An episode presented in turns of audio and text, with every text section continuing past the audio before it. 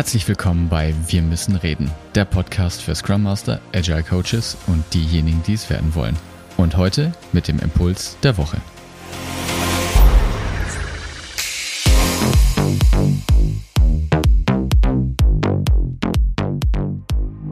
Hallo und herzlich willkommen zu einer neuen Folge von Wir müssen reden. Anknüpfen an das Thema von letzter Woche möchte ich heute das Thema weiterspinnen und über das Thema Forecasting reden. Auch hierfür lade ich dich heute zu einem kleinen Gedankenexperiment ein. Stell dir also vor, es gibt einen Truthahn, der chillt da auf seinem Feld und pickt da sein Gras und isst munter fröhlich vor sich hin. Morgens kommt der Bauer vorbei, füttert ihn und abends wird er nochmal gefüttert. Und ansonsten genießt er das schöne Wetter und auch hin und wieder mal den Regen und er läuft da eben rum und genießt sein Truthahnleben. So, das Ganze passiert jetzt eben ein Tag, zwei Tage, fünf Tage, zehn Tage, 100 Tage, 999 Tage. Und dann komme ich jetzt vorbei und ich bin ja ein totaler Fan von Forecasting, lasse mir die Datengrundlage geben von den Bauern und sehe eben, wie viel der Truthahn die letzten 999 Tage zu essen bekommen hat und wie sich sein Gewicht entwickelt hat und wie es ihm geht. Und jetzt ist natürlich dann die Aufgabe herauszufinden, ja, was passiert mit dem Truthahn denn jetzt die nächsten 50 Tage? Das würde ich gerne wissen. So, das ist das sogenannte äh, Turkey-Problem, das hast du bestimmt auch schon mal gehört, oder auch anders formuliert das Induktionsproblem. Wenn ich nämlich auf Datenbasis aus der Vergangenheit Forecasts über die Zukunft machen möchte, dann anhand der Datengrundlage, 999 Tage des Truthahns, hat Essen bekommen, ihm geht's gut, kann ich nämlich jetzt zwei vollkommen gegensätzliche Hypothesen aufstellen, was in Zukunft mit diesem Truthahn passieren wird. Zum einen gibt die Datengrundlage nämlich her, dieser Truthahn scheint unsterblich zu sein. Denn er hat 999 Tage überlebt, es gibt keinerlei Anzeichen, dass sich irgendwas ändern sollte, weil warum auch? Er hat 999 Tage Futter bekommen. Der Turkey ist unsterblich. Und selbst wenn ich jetzt die, die Daten hätte und nicht mal wüsste, dass es ein, ein Truthahn ist, ne? also ich kann anhand der Datengrundlage feststellen, gut, dieses Tier ist wohl offensichtlich unsterblich. Ich kann aber genauso gut auch schließen, dieses Tier ist quasi schon tot. Weil er hat 999 Tage gelebt und ich meine, das ist ein biologisches Tier.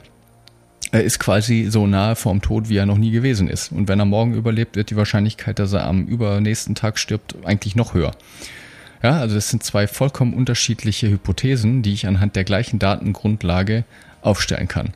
Was übrigens am Rande auch eine Definition von Komplexität ist. Ne?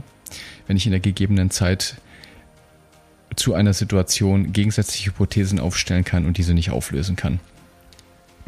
So, und ich meine, jetzt weiß man natürlich aus Sicht des Truthahns, er ist offensichtlich unsterblich, aber am tausendsten Tag kommt der Bauer, holt seine Axt raus und hackt dem Viech den Kopf ab. Und dann kommt er in den Ofen.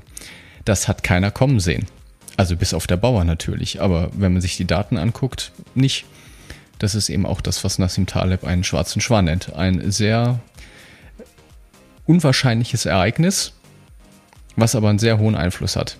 Und was du anhand dieses Beispiels auch schön erkennst, es ist natürlich abhängig von dem Wissen und von dem Standpunkt, aus dem man die Situation betrachtet. Aus Sicht des Truthahns ist seine Köpfung ein Black Swan. Aus Sicht des Bauers war es das wohl wahrscheinlichste Ereignis, das hätte eintreten können, weil er wusste wahrscheinlich schon vornherein, dass er ihn am tausendsten Tag den Kopf abhacken wird. So, jetzt weiß ich gar nicht, ob ich hier sprachlich etwas über den Rand gehe, aber na gut, ähm, passt schon. So, was ist denn eine Alternative? Es gibt neben der Induktion auch noch die sogenannte Abduktion. Die Abduktion funktioniert so, dass ich ein Unwahrscheinliches oder ein, ich jetzt generell erstmal ein Ereignis C beobachte, das ich mir nicht erklären kann. Und die Frage, die ich mir jetzt stelle, ist, welches Ereignis A müsste denn gegeben sein, damit das von mir beobachtete Verhalten C recht wahrscheinlich ist? So kann ich neues Wissen generieren. Ne? Das ist nicht anhand von der Vergangenheit in die Zukunft schließen, sondern ich beobachte etwas und ich frage mich, was müsste denn jetzt passiert sein, damit das, was ich beobachten kann, sehr wahrscheinlich wird. Das ist eine ganz andere Denkweise. Und so bin ich überhaupt in der Lage, erstmal neue Ideen und neue Perspektiven überhaupt zu generieren. Die Abduktion ist also im Gegensatz zur Induktion überhaupt nur in der Lage, Neues einzuführen. Ja? Also neues Wissen in Anführungsstrichen zu schaffen. So, warum erzähle ich dir denn das alles? Wie letzte Woche im letzten Impuls auch schon gesagt, möchte ich dir einfach neue Denkangebote mitgeben, um zu überlegen, ob Forecasting Sinn macht oder nicht und wenn ja, unter welchen Bedingungen. Denn ich möchte dir noch mal ein anderes Beispiel mitgeben. Je weiter ich probiere, in die Zukunft zu schauen und die Zukunft vorwegzunehmen, desto mehr Wissen muss ich ja haben über die Dynamik meines Systems oder das Modell, das meine Situation gerade modelliert. Warum? Stell dir das anhand eines Billardtischs vor, anhand einer Billardkugel. Ne? Wenn ich jetzt die weiße Kugel anstoße, dann kriege ich das über die normalen Gesetze der Physik und Mathematik relativ gut hin, um vorherzusagen, was mit dieser Kugel passiert. Bei der zweiten Kugel, das geht auch noch, das wird schon deutlich komplizierter. Die dritte Kugel, was mit der passiert, wenn ich sie anstoße, das ist schon, das ist schon ein Heidenaufwand. Und wenn ich jetzt noch probiere mitzuberechnen, was mit der achten, neunten, zehnten Kugel passiert, dann wird quasi schon fast unmöglich. Und ich sage in der Realität, das korrekt zu berechnen. Nicht unter Laborbedingungen im akademischen Fall, unter Vakuum und äh, so weiter und so fort. Denn was wir tun, und das ist nämlich jetzt genau der Punkt, um sowas berechnen zu können, treffen wir eine Menge Annahmen über die Zukunft, wie sich etwas verhalten wird. Und diese Annahmen basieren natürlich auf Schätzungen ich muss ja eine Annahme treffen. Ne? Das heißt, ich tue so, als wüsste ich etwas, was in der Zukunft passiert. Und diese Annahmen, diese Schätzungen sind durch einen Ankereffekt sehr stark verwaschen. Das hat Daniel Kahnemann, ich habe ihn letztes Mal auch schon zitiert, in seinem Buch Langsames Denken, Schnelles Denken fantastisch beschrieben. Der Ankereffekt sagt eigentlich nur, dass ich meine Schätzungen, die ich abgebe, absolut absolut zufällig davon beeinflusst sind, was ich davor für eine Zahl oder für eine, für eine ja, Zahl vorgelegt bekommen habe. Also ich mache es ganz konkret. Du sollst das Gehalt schätzen eines Menschen, der dir gerade zufällig auf der Straße begegnet. Und davor haben wir uns über unser Sonnensystem unterhalten und ich habe dir gesagt, dass die Lichtgeschwindigkeit ungefähr 300.000 Kilometer pro Sekunde betrifft. Dann wirst du das Gehalt dieses Menschen höher einschätzen, wie wenn ich dir davor gesagt hätte, dass momentan 30.000 Softwareentwickler gesucht werden. Das eine hat mit dem anderen überhaupt nichts zu tun und ganz egal, welche Zahl du vorher gesehen oder gehört hast, beeinflusst das deine Schätzung im Nachgang. Das heißt, diese Schätzungen, die wir machen, um auf solche Modelle aufzubauen, sind wahnsinnig durchzogen von diesen Ankereffekten und deshalb natürlich auch recht fehleranfällig. So, natürlich, dem kann man natürlich entgegenwirken und ich möchte diese Arbeit von Leuten, die sehr professionell diese Forecasts erstellen, gar nicht schlecht reden. Ich sag nur, dass wenn du sowas in deinem Alltag tust oder in Firmenkontexten sowas gemacht wird, dass ich, also ich habe noch nie jemanden erlebt, der sich solche Gedanken darüber macht, ob das denn alles so sinnvoll ist und welchen Effekten wir denn da unterliegen. Und wenn du die letzte Folge eben gehört hast, auch überhaupt mal überlegt wird, ob diese Größe überhaupt forecastbar ist, ne? ob es denn nicht ein Typ 1 oder Typ 2 Randomness ist und dementsprechend eher mit einer Power Law, also mit so einer Pareto-Verteilung modelliert werden müsste oder ob eine Normalverteilung überhaupt sinnvoll ist.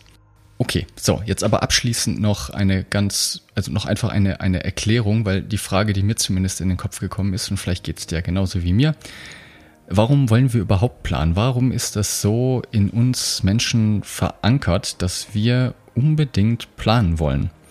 Und da gibt es eine schöne Antwort von dem Herrn Dennett. Und er hat gesagt, das ist Teil unseres, das ist Teil des Menschseins.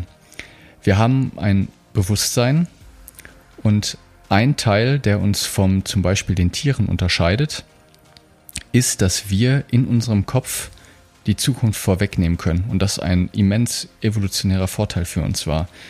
Du kannst dir ja vorstellen oder du weißt, dass du oder dass wir alle in der Lage sind, einen, ich nenne es einfach Avatar zu schaffen, mit dem wir aus der unendlichen Fülle an Möglichkeiten, die uns die Zukunft bietet, verschiedene rauszupicken und unseren Avatar diese Routen durchlaufen zu lassen.